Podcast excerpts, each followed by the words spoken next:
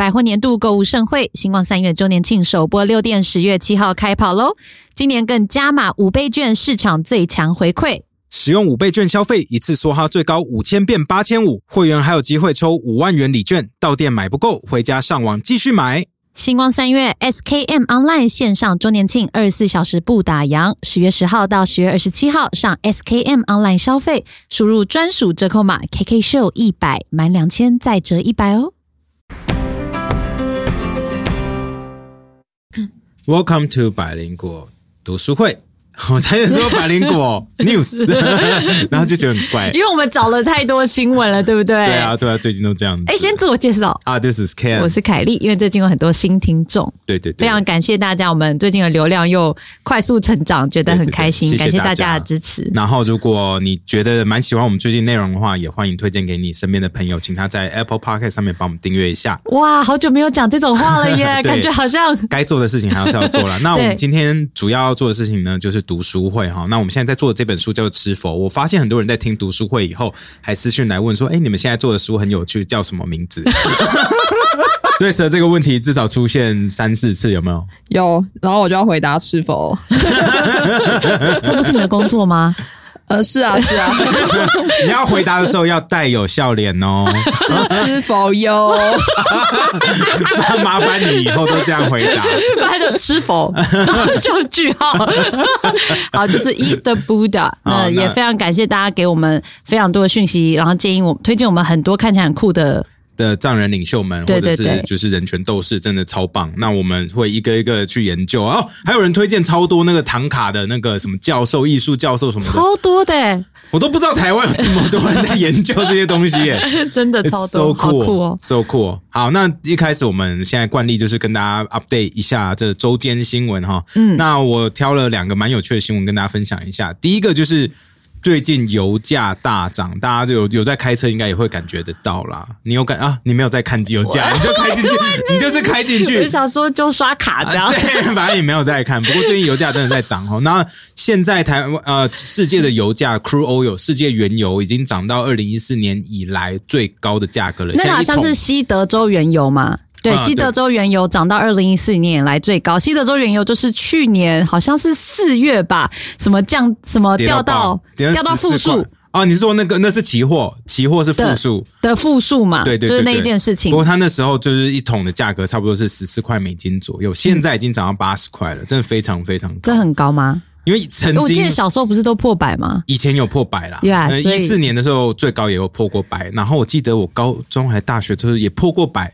反正现在油价最近都是比较低了，尤其是去年就是疫情一开始的时候，四月的时候，那时候油价真的降超低。嗯，不过最近呢，各地世界各地经济复苏，有没有对石油的的需求也大涨？对，就突然一大堆人跳出来要开始坐飞机啦、开车啊。其实之前我就有听到蛮多，像什么美国的飞机调度就整个大乱啊，然后可能空姐、空少也都不够啊，然后没有人知道该怎么办啊，飞机一直取消啊，一个礼拜取消三次哎、啊。你知道现在全世界的那个私人飞机是短缺的吗？因为、啊大家都想要坐私人的不，大家都去买私人你，不是都要这么？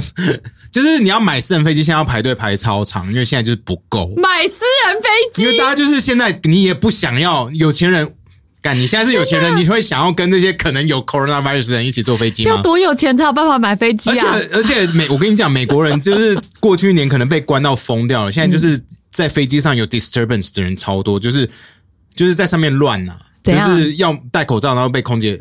没有说没、啊哦，你没戴口罩，或者是搭一搭就说 Oh my God, this plane is gonna crash，就是这种疯子突然捉超多。天哪！天台湾前一阵子也有啊，就是把人家眼珠，就是让人家眼珠受伤嘛？我说的是在飞机上的呀呀，那就是纽约吧？是在纽约哦。前几天就有人在飞机上，然后就就开始俩工，嗯然后他们要做 emergency landing，然后上去把人抓下来。这么严重？对，这么严重，好可怕严重到这样子。所以就是美国最近很怪吧？Anyway，所以现在就是飞机底面很高，然后油价现在也变超高，嗯，然后大家就想说，哦，那拜托啊，就求求 OPEC，就是那些油石油生产国，说拜托你们可以不可不可以增加一点产量呢？他们说会呀，他们没有，他们说再看看。哪有？我有看到他们说会缓慢的慢慢增加，还是就是他们的再看看？那就是再看看啊，因为十一月的时候，因为他们已经公布十一月，他们说我们不会增加产量了。他们说我们会再看看，慢慢增加，可是十一月是没有增加了。对啊，So- 不过因为现在全球经济要开始复苏嘛，所以你、呃原油价钱这么高，其实大家也会很紧张，再加上其实很多国家有能源供给的问题。对，其实全世界其实不止中国啊、不是某不是某些国家，是中国，不止中国有这个问题，还有印度，印度也有诶、所以现在全世界现在都有能能源短缺的问题。其实欧洲也有能源短缺问题，他们天然气短缺啊，哦对不对？所以其实全世界现在都在能源短缺的问题。那当然啊，每个国家能源短缺短缺的原因不一样。像欧盟的话，是因为欧盟他们说我们要达到节能减碳的的目标，所以大家可能就不可以用某一类的能源，所以就变成大家能源短缺。那他们是他们自己自找的，没有啦。没有啦，因为你原油价格这样，然后其实煤炭、天然气的价格也是一直在一直在上涨，对啊所以大家就会开始讨论，哇，是不是有绿电呢？所以绿电又开始被讨对，论。绿电绿电最近又被讨论，像日本的那最大石油公司又去买了那个 J 呃 JRE Japan Renewable Energy 的公司，超那个日本的再生能源公司超大，他们就大到说在台湾其实他们有做投资，所以台湾有一些绿电项目也是他们的。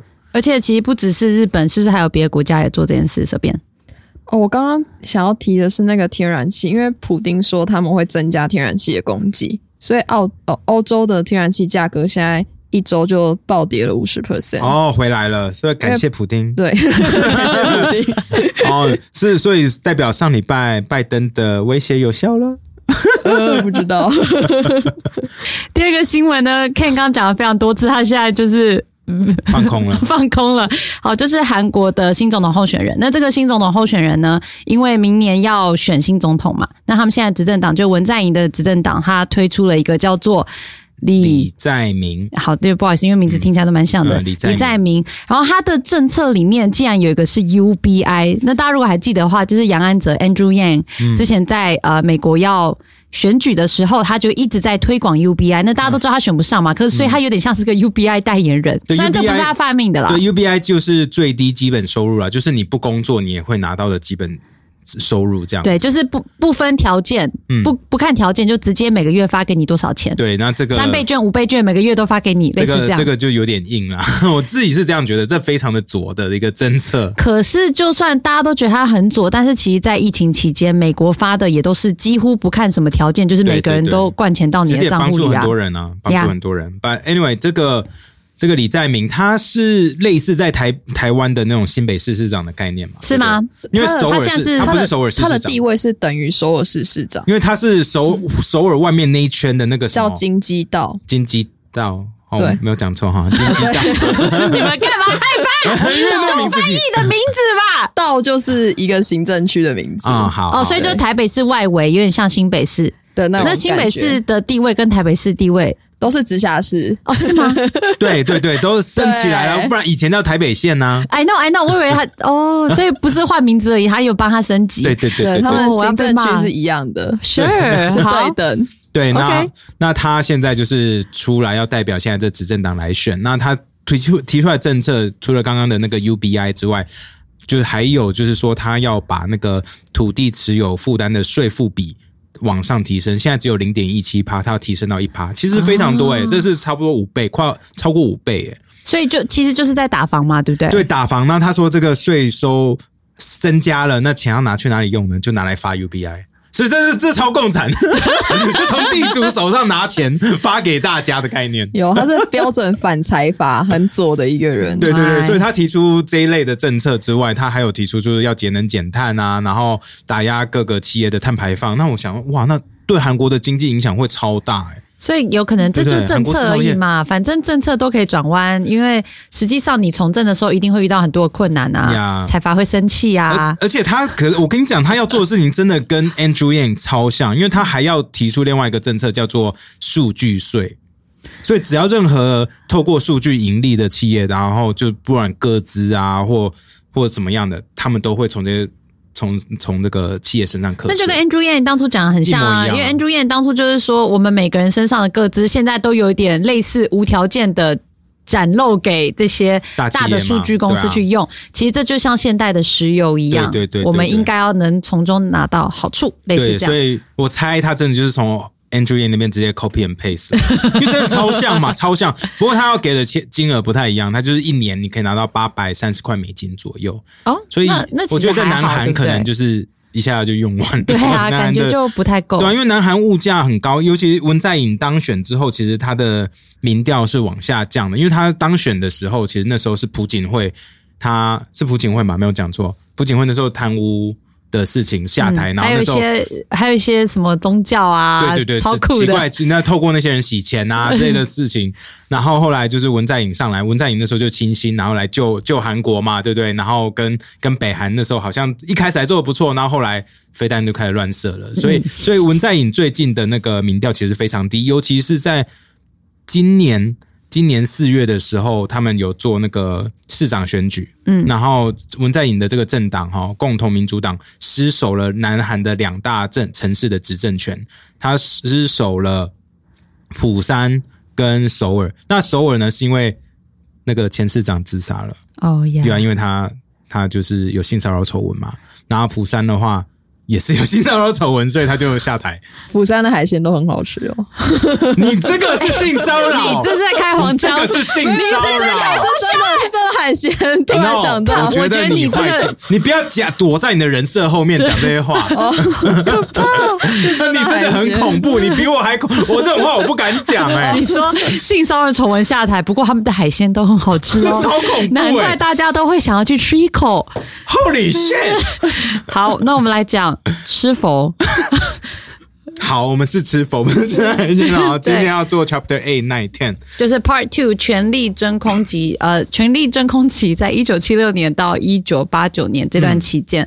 那一开始我想跟大家补充一下，我们上个礼拜呢，我们在德奇书房在哪里？德奇书房录这个读书会。那其实因为现场有非常多。呃，我觉得他们就是对藏藏人文化非常有研究，嗯。或者是对书籍，或是他们周围的朋友，感觉都都是藏人的这些台湾人在旁边旁听，嗯。然后他们给我们很多很多的 perspective，然后我们上礼拜有补充，那还有一个我们上次没有讲到，我这礼拜想跟大家分享，其实就是我们最好奇的就是年轻藏人对中共的看法是什么？嗯，因为你看我们现在讲这些西藏历史非常的悲伤、，啊。可是都是在文革前后时期嘛，嗯。对不对？然后后来其实中共花了很多的精力去抹灭这些历史，嗯让小朋友不要学、不要懂，然后让大家觉得啊，中共帮大家扶贫。对，然后就大家有投入很多钱去去改变那边的经济基础建设之类的嘛。对，所以会不会年轻藏人其实会觉得这样也蛮好的？如果你不知道历史，就会这样。嗯然后他就说，嗯。没错，那现在的状况呢，就是有一个很关键的，就是因为早期，呃，大家是住在蒙古包里面嘛，嗯。所以因为是游牧民族的生活，所以以前尤其是小孩子，他们是要去跟牲畜一起睡的，嗯。爸妈睡在帐篷里，嗯。爸妈可能要忙吧，我不晓得为什么爸不一起睡。可是小孩子很多时候，呃，是住在跟牲畜是住在野外的，嗯。所以所以这个年轻的女孩很有可能会遇到一些危险，这是非常容易的。哦。男孩说不定也有，哦，对不对？所以他其实这个。后来他们等于是开发扶贫了以后呢，很多人就住在房子里了嘛，嗯等于是大大改善，对，大大改善了这些小朋友的安全的问题。他说这个是很现实的，对啊，对啊，对啊所以再加上历史大家不够了解的情况下，确实会让小朋友就会觉得啊，其实现在不错，这样现在也不错。对啊，然后这时候我就想到，像我因为以前国民党对我们也是这样，对啊，就把我们就洗脑嘛。我们以前如果只读教科书啦，就说哦大家就觉得啊呀，it's not too bad，就会觉得哦，民进党好乱哦。真的吗？你有过这个时期？就小时候会啊，小时候一定会啊，哦就不知道，因为小时候只看新闻的话，哦，我小我小时候的新闻是三台、欸，对不对？我小时候是只有三台，看的时候就觉得。Oh my god！民进党怎么在面一直打架？哎，真的耶！对啊，小时候对民进，所以现在到现在还有一些人说，Oh my god！就是民进党就是不文明，他们就是怎么样？我想说这些印象一定从以前来，因为现在一样嘛不为什么不读书？为什么不成长因为？现在打架的是国民党、啊，整个颠倒。他们现在都会丢内脏啊，对啊 他们更上一层楼，更没水准，超不文明的，好不好？不一样啊，？OK，呀，好吧，所以我觉得一起来看这本书，就让大家就是认识这个非常美丽的文化。这样，呀，那我们有一个听众，嗯。他也有写信来，他就说他去过西藏，然后青海很多这些藏人很多的地方，嗯。他就讲到说。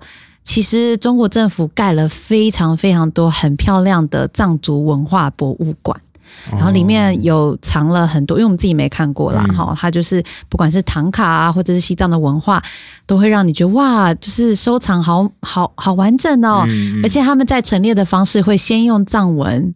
再用中文，让你觉得他们好尊重重当地文化。所以，如果你在完全不知道历史的情况下，你走进去这些博物馆，你会觉得哦，中共其实做的不错。像我们这种外人，对不对？对去的话，搞不好会有这种白人啊，白人嘛，对，因为他们这本书他就有讲到啊，那个记者他有说。他这时候去采访的时候，他说嗯白人去，他就是只能旁边一定要跟着导游，然后只能去特定地点。如果你真的要偷偷去走哪些地方的话，其实难度非常非常高的。所以你你身为一个观光客去那边看的时候，你一定会觉得说哦，西藏很 OK，什么问题都没有。呀可是你真的深入了解，才会发现哦，这 so fucked up。因为就是大家内心有很多的纠结，然后很多都是不敢讲而已。然后这边还帮我们查到，他说全世界最长的一个唐卡巨作是在青海，哦然后整个画卷就长六百一十八米，哇，超级长，超级长。这个我们清明上河图是什么？我们 sorry，清明上河图是多长？你觉得输了对不对？有啊，在故宫啊，对，好，我们的是应该没有应该没有应该没有这么长啦。应该没有我对我觉得输。而且这个宽二点五米，清明上河图才这么宽，三十公分左右吧？哎说的也是哈，对啊所以这是一个非常非常大的剧我作。超大。五百二十八点七公分他。故意的啊，他们就是先知道，然后就是比比你再多一点点就好了。说的也是，Come on，中国最爱这个 这个是藏族的。哦。好，sorry，他们一定是 commission somebody to do this，好吧，好，那这个 Chapter Eight 是在讲黑猫与冬虫夏草的 Black Cat and the Golden Worm。嗯那冬虫夏草的时候，那个 Ken 查了一堆资料，但我在看到这一篇的时候，我就觉得，因为他在讲算是文革时期嘛，对不对？嗯对没错对，没错，文革时期。然后那时候很文革呢，大家一定知道，就是后汉人被迫害，那藏人就被迫害的更惨。嗯然后很多的僧侣他们就没有办法从事宗教活动，所以他们就只好去，就是去从商。可是可是，其实，在共产党执政时期，那个时候不是不能从商的，你从商就是资本主义的走狗。可是因为没办法，大家要怎么生活，嗯所以就只能去从商。而且我发现，就是这个藏人的，你知道，他们僧侣都非常的有弹性诶、他们要么就是说啊，这我的父亲有没有是僧侣，就遇到我母亲就放弃独身宣言这样，然后就去跟我母亲结婚。那要么呢，就是因为文革时期不能念经，所以他们就出去就是工作，然后赚很多钱，就是当商人。对，因为他们比较有知识嘛，所以他们通常也赚的比较多钱。然后过文革结束以后赚到钱，就再回来重建寺庙。我觉得最屌的就是那个啊，他说。因为他那时候有加入什么文革的什么红卫兵之类的嘛，嗯然后就把那个寺庙打爆，然后然后现在站在前说说这是我打爆的，所以我现在要把它捡回来。我说干 what the fuck，好酷啊！我觉得也是这样面对自己的黑黑历史啦。我觉得要蛮酷的正正面的面对自己的黑历史，这样很好。我觉得现在很多人可以学一下。对，我就觉得哇，真的是。诶当然也是一个很悲苦的历史下必须被迫做的决定。然后其实这本书也会讲，因为就是共产党会一直想要对外宣传，其实汉人跟少数民族我们是一个完美的融合的阶段。从文革之后开始开发，到现在都还在做一样的事情，那为什么到现在还要做呢？一定就是做的不够好嘛。嗯所以他有举这书里面有举一些例子啊，比如说藏人跟汉人会一起做生意，开妓院啊，然后生意很好啊，然后里面的这个妓女就要有汉人，又要有藏人啊，就觉得好好笑。然后藏人也会抱怨，就说因为他们刚开始做生意的时候，他们一定遇到汉人来竞争，因为。共产党就会想要，他们做法都一样嘛，他们就是会找很多很多汉人，然后就慢慢的、慢慢的，然后住到你家，然后你你接下来人口结构就会被改变。所以一九九零年代的时候，这个阿坝原本是以藏人为主，这个城市呢，它就变成大概七成都是汉人，就莫名其妙突然变成七成都是汉人。嗯，但他就讲到，他就说藏人是没有办法跟汉人竞争的，因为他们不讲道德。他们心里没有信仰，哦，所以他们都会骗人。我们藏人 不好意思骗人，他 这蛮好笑的。对啊，他就觉得那我们不骗人，你们就是爱骗人，我们怎么跟你比？规则又不一样，所以他们就有很多的文化上的冲突。哦，很酷吧这还蛮好笑的。我觉得这一章我我很喜欢呢，我就是看到就是一些就小人物的生平故事啊，还有他们怎么跨种族的婚姻，然后甚至是交往过程还会被被对方的父母不理解，说他们是野蛮人，你不要跟他在一起。我觉得汉人爸妈超歧视少数民族的，你直接说人家是野蛮人，哇哦，说呃，他他说你嫁给藏人，万一你晚上被打怎么办？我睡不着。爸爸直接这样讲、哎，我说汉人也是会打嘛，又会打人，又不分种族。对啊，家暴没有分的，真的。然后，然后他们其实也会讲到，就说，所以很多，当然这书里面挑的就是已经成功就交往的汉人跟藏人的故事嘛。对，然后他们就会很努力去赚钱，好，然后找到商机。然后当你的财产越来越多的时候，爸爸就说：“好，你可以娶我女儿了。这全世界都一样，这这也是跨文化的，这跨文化的，大大家都这样，看到钱啊 OK 啦，”对遇到钱大家都开 not 心。that bad。对啊，那这边我想聊一下，说到赚钱，他们这这一章另外一个重点就是就是在聊冬虫夏草，right？、他们其实说冬虫夏草其实才是真正让西藏呃让藏区啦脱贫的最主要的关键，right？因为这些钱会进到藏人的口袋，因为只有西藏人才有办法真的找得到冬虫夏草，这是没有办法规模化的东西。对对对，其实这很妙哦。可是为什么台湾很多地方都有什么科学冬虫夏草？这个我不不理解，不不认识啦。可能天然冬虫夏草跟那个人工培育的你不知道功效不一？样吧？But anyway，这个产值其实超大。那我看到中国那边他们自己写的研究报告是说，二零二一年的时候，他们说自己中国的冬虫夏草市场规模可以到七百四十四亿人民币。欸 Holy fuck，这超多！多欸因为因为冬虫夏夏草其实非常非常贵，他们一公斤差不多就是在十到十一万人民币左右吧，我完全听不懂，一公斤是多少就是一 liter 的水吧，你就想那个重量？OK 可以买到的，的的冬虫夏草。你知道冬虫夏草长什么样子吗？我是在在漫画上看过。哎，我也是漫画都会很喜欢去画冬虫夏草，是是不是那个什么小当家还是什么？对对对对对对 Oh my god！我竟然可以啊！就是蚕的那个里面，对然后上面对上面就长出那个菌这样子。对看我们看的是一样的漫画。对，我觉得我们看的是一模一样漫画，因为他就是去找冬虫夏草，然后放到什么鸡汤里，对 不能接受。我们的知识来源也一样。可是他们说冬虫夏草在出口上面也赚了非常非常多钱哦。他们说，光是出口的冬虫夏草，他们在呃二零二零年的时候出口的金额差不多是一亿一千六百万人民币，呃，美金说错了。出口给谁啊？谁喜欢吃这种东西啊？其实我我我有看那个 pie chart，那很微妙，他们只有写什么美国，然后中国香港、中国澳门、日本，然后最大一部分，超过七十五 percent 就是一块其他。可是我猜那个其他应该就是台湾，我在想说是不能讲 我。自己猜那个其他就是台湾他湾。干嘛？就是中国拍 chart 就写什么台湾省，他们最爱啦。对，我不懂，为什么要写其还是他中台湾其实已经算在国内 国内市场规模里面，I don't know，不过就哦他们非常有趣啊。很喜欢这样哎、把我们算进去，跟那个时候可是我们给他应该算是赚外汇啊，so I don't know，反正就很很有趣啦。就是他们出口非常非常多冬虫夏草，嗯我真的是想不到到底除了台湾人，就华人之外，还有谁会吃这种东西我也觉得啊，，right？可你有看过冬虫？哦，我在那时候在上海的时候看过超高级的冬虫夏草的那种店铺，你知道吗？啊，它它就在那种 City Super，就是上海的 City Super 里面，然后它东西全部都是用黄金的那种胶囊啊，什么罐子啊装起来，然后外面还有一个什么檀木的那种木盒，有没有？就一个一个放进去，然后这样送礼的时候就很有面子。天哪哪！哎、真的他们就是有钱包装，人他们就包装到一个极致，贫穷真是限制我的想象哎、因为我们不会吃这种东西。对啊，而且谁会想要花钱把它放到一什么木盒杀小的？那我光是想到那漫画那个画面，我就不想吃它，不是吗？漫画里面看起来蚕恶恶的就看到那个那个蚕蛹，就是嗯，对，感觉就是一个恶心的虫这样。对，不要。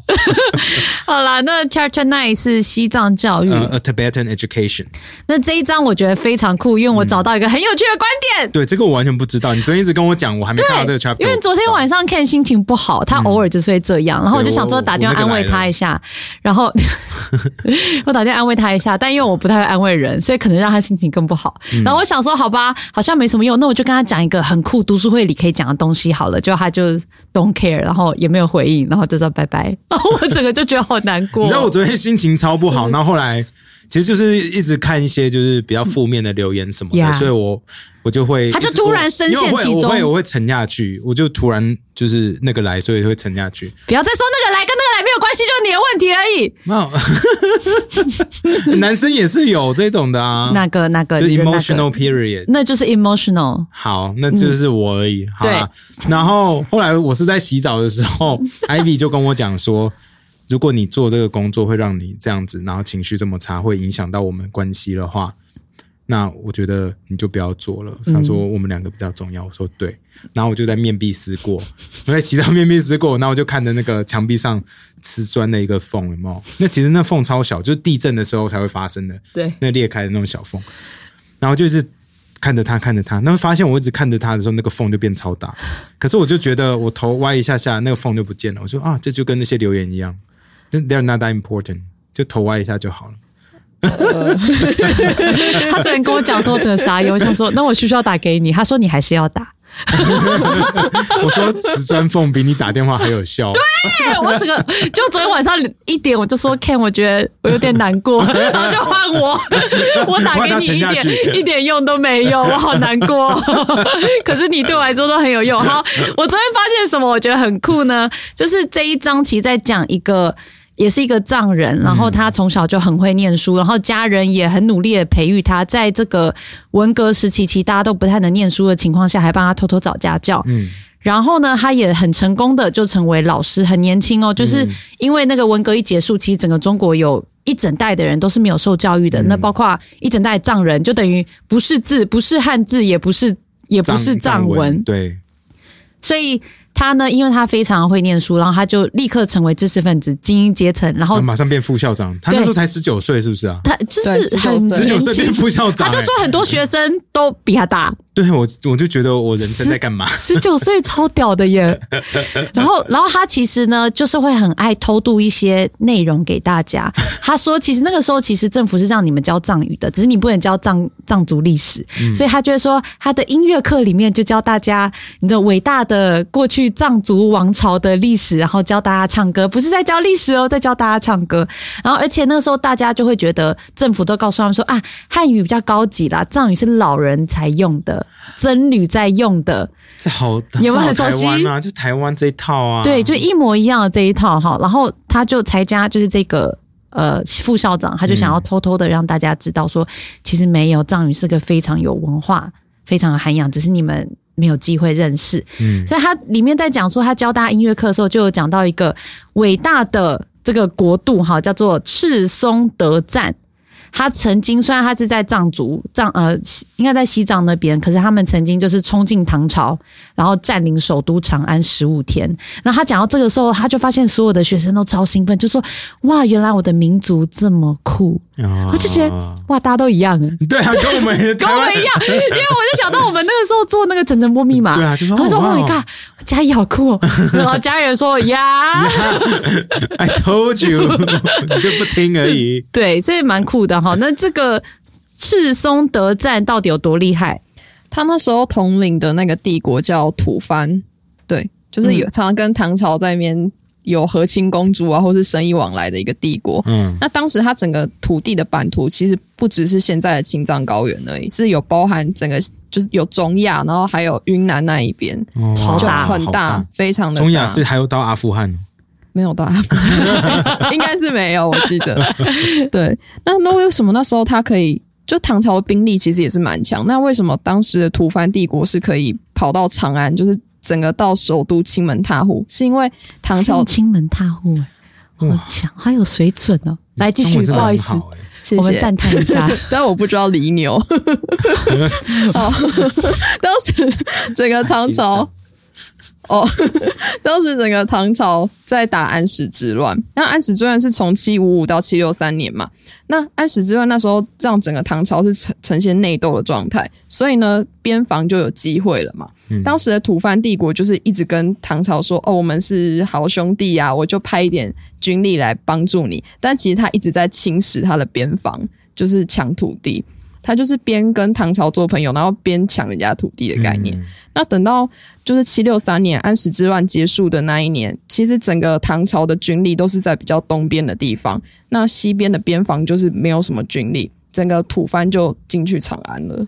哦，对，而且这个赤松德战，对不对？好，他其实就是超酷的，哦而且超狠。我有看他的历史故事，因为就就像那个成吉思汗一样屌。呃，我觉得他这样讲，因为他后来决定他要接受佛法。哦好，然后呢，那佛佛法那个时候是从天竺那里传来的嘛，那那时候就有两派，就是一派就是我们要接受佛法，成为一个你知道。可能佛法的帝国之类的，嗯。然后有另外一派就是反佛的嘛，就觉得这是在干什么，这是跟我们无关这样。然后后来他们就联合好下面的人，然后就把反佛那些大臣就关在墓地里面，然后活活把他们闷死，然后就让，然后就这跟佛法完全颠倒哎、Holy crap！然后呢，后来他们就出兵去天竺，然后夺取佛经，然后再绑架他们的僧侣。Oh my god，这很屌哎、所以我觉得你宗教超棒的，所以我要出兵把你的学者全部抢来。What？这也太酷！这是他没错吧？随便帮我确认对，一下。是他这。超酷的哎、是这比《西游记》有趣多了。为什么？我觉得我们应该学这些东西才对啊！这超酷的、欸，然后我就觉得，我靠，好派哦！很凶哎、超凶的 怎么跟我们现在认识的西藏不太一样？对，哇哦，然后这一位这个呃，所以这个人才家他就会传播这样子一些就是藏族过去帝国历史给他的学生，然后他也散播自由西藏的一些思想啦。然后比如说就是会有传单所啊以，党外党外杂志，他偷塞党外杂志给西藏人，他就会叫学生去，然后趁半夜的时候偷贴，然后大家，而且因为他们都不能用灯嘛，会危险，所以就是要先看好要去贴哪里，嗯。然后就然后半夜完全没灯的时候就去乱贴，然后很多隔天早上起来发现贴反，因为你也看不到，可是十点的时候就会完全部被撤下，可是整个村庄的人都在讨论这是自由西藏，然后大家觉得汉人滚出去，有点类似这样。后来这个其实才家他被警察抓非常多次，可是因为他的声望实在是太高了，所以他每次被抓的时候，常常有时候就啊记个过就就被就放走。嗯那直到他越做，应该就是会越来越大胆就。一直升级嘛。对，后来他就被警察进去审讯，然后我就发现这些警察审讯也蛮有趣的，就是这些警察。因为文革刚过没多久，大家对外面世界很好奇，然后就发现，哎，这个人好像是知识分子，就一直问他说，哎，苏联体制怎么样？什么是资本主义？你为什么会知道这些标语是怎么做的？你你有学心理学吗？然后他他就会觉得，呃，这些警察好像就是就是只是在你有没有把它当做一个家教你有。没有觉得这很像传统媒体在问我们的问题？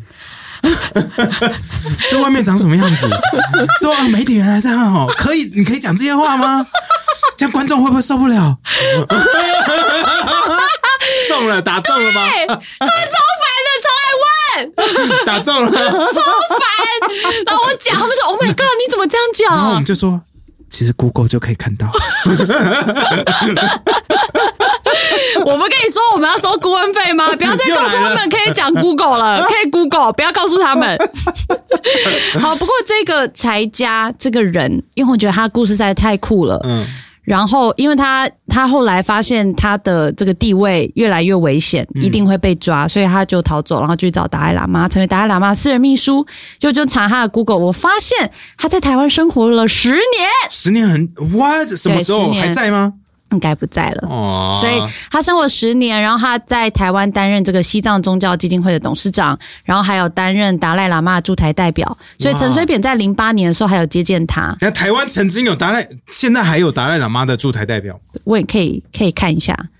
然后那个时候其实还有哦，范还有嘛，范姐点头，所以他其实呃，陈水扁零八年接见他的时候，其实就讲到很多啊，我们支持西藏啊这一类的话。What？那时候走的太前面了啦，他走的超前面，不行 你受不了吗？不行，我没办法接受，居然走这么前面可。是达赖喇嘛，因为我看了一下这个德才家哦，才家他其实有接受过很多外媒的采访，然后我看了一两个，就嗯，讲话比较慢，对，要加速会比较更好。嗯好好，对他有接受一些采访，去讨论，就是去论述达赖喇嘛的中间道路其实什么啊，包括什么放弃独立啊，其实只是希望呃西藏可以有一定的自治的权利等等这样。然后这个陈水扁其实在零八年的时候接见他，这个时候其实是蛮敏感的，因为那时候零八年是北京奥运要开始前，所以中共是非常紧张。然后那个时候，陈水扁在三月的时候见他哦，三一四刚发生一个很大的一个暴动，嗯，那发生什么事？其实，在当时就是零八年一月的时候，达赖喇嘛接受 BBC 的采访，采访就已经有讲，他们会在就是当年度，就是全世界的目光都集中在中国的时候，然后举行那个藏人的和平示威，想要一直就是诉诸国际啊，告诉国际说，就是其实藏人一直有受到一些不平等的待遇。嗯对。那等到三月份的时候，在三月十号，当时在西藏就有寺庙的僧侣绝食抗议。那十四号的时候，中共他们就直直接派军队去镇压他们的。哦嗯因为十四号的时候，就是大批的藏人在拉萨抗议嘛，对啊，然后嗯。哦，当时就很可怕，就是整个很血腥啊 Oh 之类的。哎我记得零九年就是阿爸开始变成自焚之都的那些故事了嘛，嗯，对零九年也是中国正式禁止 YouTube，因为在零八那时候，呃，藏族那边就有暴动嘛，那当时中共就直接封网，然后不准他们上传影片到 YouTube，当时还可以上传影片到 YouTube，不用 VPN，哇，哦隔年就全面禁止了。藏人真的走得很前面，对啊，不过其实就是藏人，其实在就是全世界各地就是宣扬他们受到迫害这件事情，其实真的真的很久了。其实我们之前刚开始讲的时候，有讲到这个一九八零年代，其实理查吉尔就在奥斯卡上面说支持西藏，然后谴责对啊，中国政府嘛。大家知道理查基尔是谁吗？他一定不知道、啊，你不知道理查基尔是谁？他没有看的麻，他怎么可能看过麻雀？麻雀，你连麻雀连凯莉变凤凰啊麻雀变凤凰你有看过帅哥嘛，对不对？就是 Julia Roberts，然后跟嗯 Richard Gere，那时候两个都超红嘛。理查基尔那时候是当红炸子鸡，又帅又斯文。I know，、嗯范姐对不对？你那时候喜欢理查基尔吗？他说他访问过他两次。我跟你说，我们刚刚在讲的时候，我觉得范姐就有很多话想讲，但她没有麦克风，她很你憋要。你要来补充理查基尔的故事吗？我访问过理查基尔有关西藏的事情，哇 他访问过理查基尔有关西藏，我麦克风插一下嘛，塞到他嘴里。可以吗？范姐可以吗？你现在在忙吗？可以讲啊。他刚刚一直回头，他想讲很久。他说：“你们这些小朋友讲这些西藏的东西，拜托我采访过多你们少历史是我的呃现在之类的。而且不是犁牛，是牦牛。OK，这个这个是破音字，这个是破音字。破音字，我那时候说牦牛就是被纠正了。犁牛是 Ken 说的啦。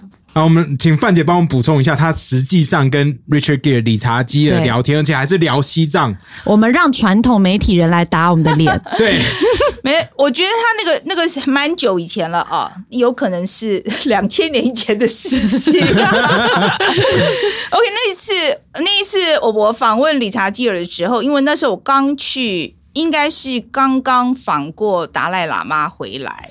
我就说他访问过达赖喇嘛吧。对，然后反正总而言之，我跟理查基尔那时候就讲到这件事情，然后我记得非常清楚的是，他的态度是说，呃，西藏跟台湾必须要分开来看。啊，因为那时候其实在，呃国际上，西藏议题就是包括达赖喇嘛跟 Richard Richard Gere，我意思就是说，他其实在国际上的声量是蛮大的，啊相较于台湾当时的声量这样子。然后那时候，所以我去访问他的时候，我就是说，你你如果说你帮西藏，你为什么不帮不能帮台湾？我基本上是这个意思。可是他马上就告诉我说，这是两个不同的议题，嗯，他不想碰。其实是很明显的，他不想碰。嗯可是他光是碰西藏，因为他在二零一七年的一个访问，他就说他之，因为他拍完《麻雀变凤凰》之后，他就基本上没有什么大电影了嘛。他说他基本上就是被好莱坞封杀了，因为他一直在讲西藏的事情，然后他说就只能去拍一些独立制片的对对东西。对对对，有可能啦，因为他当时的确是对于西藏的，就是帮他们发生这件事情，他的确在好莱坞来讲，非常的就是走得很在当前面啊场当在当时来讲，蛮蛮特立独行的。对啊，其实到现在也没有什么多少人，而且你要知道，在当时中国的那个全世界的中国梦是很大的。呀。OK，如果所以现在出来讲，一定是不一样。现在又不一样，可是当时的确，而且那时候好莱坞是想尽办法要进去中国市场的。没错，所以其实他那个当时的情况是30年蛮困难，嗯可是我是真的非常的，就是这这句话为什么记得那么清楚，是因为他当时就一再跟我强调说，台湾跟西藏是两个不同的议题。嗯，因为我，然后其实我跟达赖喇嘛谈到这个事情的时候，达赖也是用同样的立场。哦，哦，那我觉得其实很合理啊，就台湾要用自己的角度发声，不要想要蹭西藏。对啦，对，而且不一样，他们完全不一样的历史背景啊历史脉络都，不一样而且我觉得在考虑这些事情的时候，我觉得大家永远要记得，就是每个人，即使我们都是被迫害的一方，还是有各自民情的不同要顾虑。嗯就大家还是有各自不同的利益需要考量。嗯 OK，那我觉得我讲我今天讲的利益不是说他个人的利益，而是说他、他他背负的真的是整个民族，他必须要看整个民族的利益。所以他的像比我是讲的是达赖喇嘛啦，所以我觉得他的、他的谨慎我是可以理解的。呀、嗯呀。可是至于至于呃理查基尔呢，我说实在，我觉得他当时嗯。我觉得他就是跟达赖是口径一致嘛，哈，在这件事情上，嗯。那我相信他，我不是第一个问他的人，呀，所以他在回答的时候，其实是呃，我感觉上是一个思考过的，哦 OK，、他不是一个突然被问到的，他就是思考过的，answer 这样。对，他是思考过的。嗯可是我相信在那个时候跟现在又不一样，因为你你知道这很夸张，是因为我到西藏去的时候，呃呃，我到不是到西藏，I'm sorry，我是到 Dharamsala，就是那个呃流亡政府，西藏流亡政府、啊，在印度的。在印度嗯对印度北边的时候，然后去呃达文萨拉去访问那个达赖的时候，呃，他们就把我放在一个旅馆里面，然后其实当地好的旅馆真的很少啦，所以他那时候他们就是。当地其实就叫他是 Richard Gere 的旅馆，因为他去那边住在那里。哦，OK，所以我觉得他的确是在当时的呃，就是流亡政府来讲，我觉得他跟他们的关系真的是非常密切，这个是嗯，绝对没有疑问的。好，那这边我跟大家补充一下，就是 Richard Gere 其实他那时候就是很很努力的帮帮西藏发声嘛，可是后来他基本上就被封杀，而且那时候好莱坞还有关于他奇怪的故事流出来，你可能没有听过，什么？可是有看《南方公园》的人应该都知道，就是理查基尔他们都说会把那个 gerbil 那种小老鼠塞到屁股里面，他因为他喜欢小老鼠在他屁股里面挣扎的感觉，这是真的，你说真的真谣言的有这个谣言有吗？有真的有这个谣言。你不要只说这是真的，我说真的有这个传言啦，在当时传的很厉害，不过他有出来否认啊。啊那你有问他吗？我当然没有问他这个事，你到底是谁啊？本来就就是你你的屁股要多大，那 gerbil 才能进去，还在里面这样子搔你的痒？他他后来后来应该呃蛮蛮确定是假新闻吧？哦，对，啊，对可是后来蛮就南方，可是确定是假南方公园就会一直拿来嘲笑，拿来开玩笑，然后他们就是做做一个故事，说那只小老鼠名字叫做 Let Me Wink，然后就是说在 那你就拍它在那个肠道里面的冒险，这有点像 Dungeon Dragon，然后在里面会遇到不同的灵魂，就是它曾经塞过的不同小动物这样。在南方公园，哎，你神经好，你不觉得这样子是在霸凌理查吉尔吗？我就在霸凌老那些老鼠。好了，好好了，那那 Chapter Ten，你刚刚有没有觉得大家自己看吧我觉得很感差不多动？了 好，那那就这样，很感谢传统媒体人跟分享，就是对不起，我们刚刚开你玩笑，难怪你现在不算了，你算新媒体了，对你是新媒体既然直接讲 fuck you，好啦，那就这样喽，好，拜拜，拜拜。